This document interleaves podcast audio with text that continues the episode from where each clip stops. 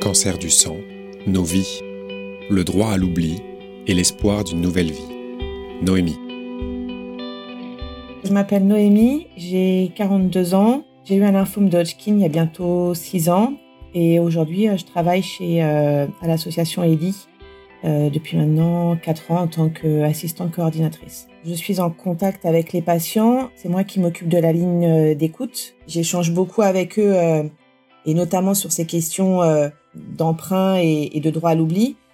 C'est une question qui revient à peu près euh, au moins un appel euh, par semaine, en règle générale.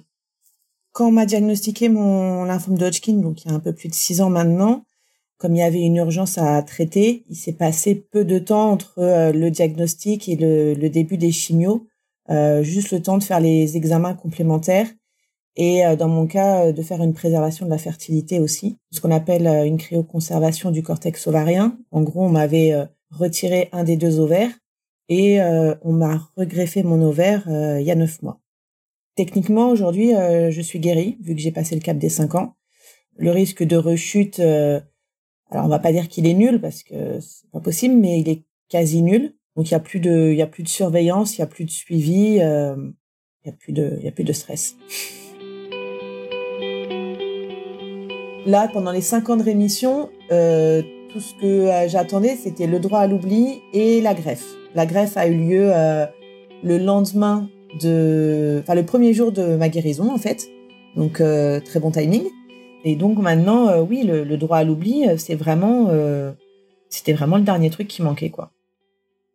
Le droit à l'oubli, en fait, c'est qu'on a l'obligation d'informer les assurances qu'on a eu un, problème de santé grave et qui pour eux représente un risque aggravé de santé. Et donc jusqu'à présent, on avait l'obligation, pendant les dix années qui suivaient la fin du dernier traitement, euh, bah, de dire qu'on avait eu un cancer. Donc c'était assez rédhibitoire pour les assurances.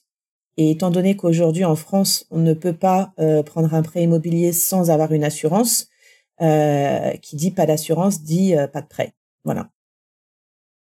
Et puis bah, avec la, la greffe d'ovaire qui a eu lieu il y a neuf mois, forcément j'ai des projets de, de vie donc c'est vrai que j'avais envie de déménager, mais jusqu'à présent j'étais un petit peu coincée euh, avec cette histoire de droit à l'oubli qui était euh, qui était de 10 ans. Je m'étais fait une raison et euh, et bon je m'étais dit bah j'attendrai 10 ans et et ensuite je, je verrai comment enfin je verrai pour acheter quelque chose de plus grand. Et forcément là le changement de loi a fait que je me suis dit que c'était le, le bon moment en fait.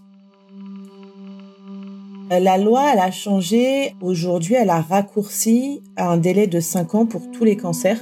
C'est 5 ans sans traitement, enfin depuis la fin du dernier traitement, sans rechute bien sûr. Ils, ont décidé ça au mois de février, il me semble. Euh, donc pour qu'elle soit effective euh, là au, au 1er juin. J'avais prévu d'attendre encore 5 ans parce que je savais que j'étais bloquée.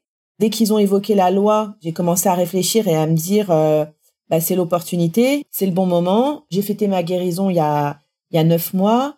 Euh, j'ai eu ma greffe d'ovaire et on va dire que par rapport à la maladie, le seul truc qui me bloquait encore, c'était ça en fait, de devoir encore justifier et reparler du lymphome et euh, et, et, être pénalisé. Donc je me suis dit euh, c'est le bon timing quoi. Euh, donc autant en profiter.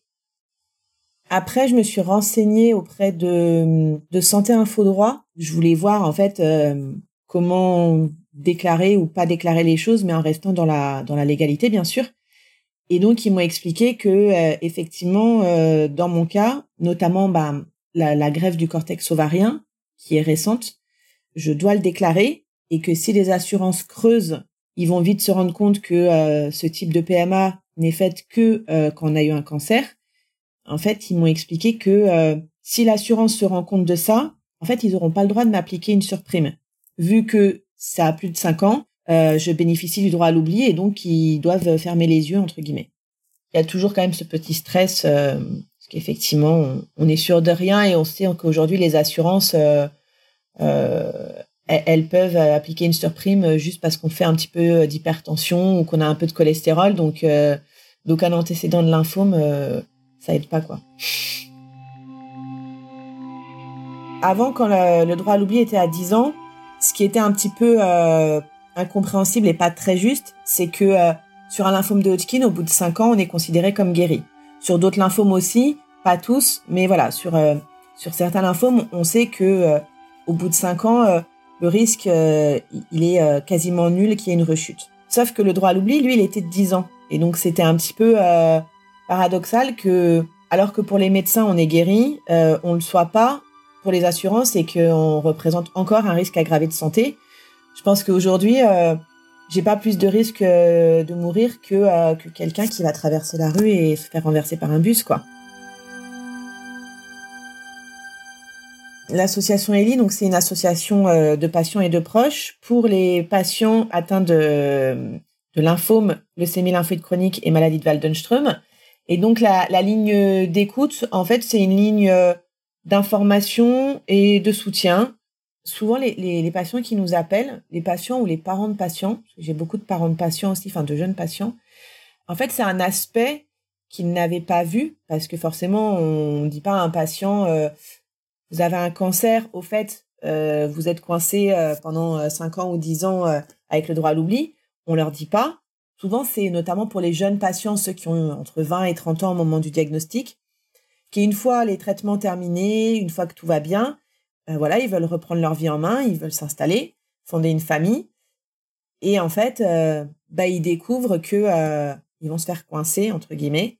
En fait, ils ont fait le dossier, et puis ben souvent ils le découvrent parce que l'assurance euh, leur fait un retour en leur disant ben on vous applique une surprime. Et là, en fait, c'est l'incompréhension.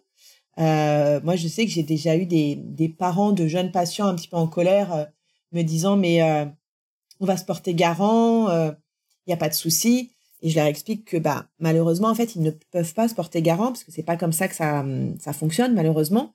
Et donc souvent oui c'est un petit peu euh, c'est un petit peu le coup de massue. Voilà la maladie elle était derrière eux et d'un coup il y a une assurance qui leur rappelle euh, ah au fait vous avez eu un lymphome donc voilà quoi. C'était vraiment très mal vécu. Je pense aussi du fait que effectivement ce ce délai était très long, dix ans, alors que, euh, voilà, euh, dix ans après les traitements, euh, le patient, ouais, il a eu le temps de refaire sa vie, de, de fonder une famille, tout ça. Ça leur rappelle encore un mauvais souvenir. Je pense aussi que, bah, enfin voilà, une fois que que la maladie est derrière nous, le, le, but quand même c'est d'avancer quoi. Je veux dire, c'est il y a une vie après après la maladie. Certains diront que c'est une deuxième vie et justement ils veulent en profiter. Donc euh, de se faire euh, freiner euh, pour ça, c'est vrai que c'est pas forcément bien perçu et psychologiquement c'est ouais c'est un peu compliqué quoi.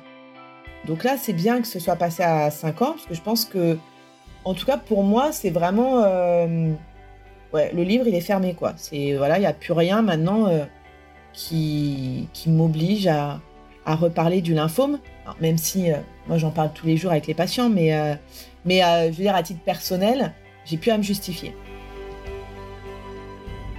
Cet épisode du podcast Cancer du sang, Nos vies, a été réalisé avec l'association ELI, Ensemble, Lymphome, Leucémie, Espoir.